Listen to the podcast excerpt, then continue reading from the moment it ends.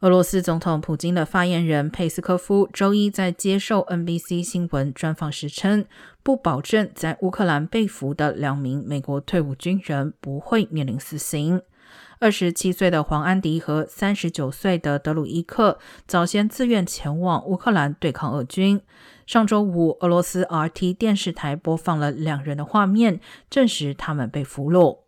佩斯科夫称，两人涉嫌在乌克兰参与非法活动，向俄罗斯军队开火，将接受法院审判。他并且称，两人可能不受规定战俘待遇的日内瓦公约保护，因为他们不是乌克兰正规军的一部分。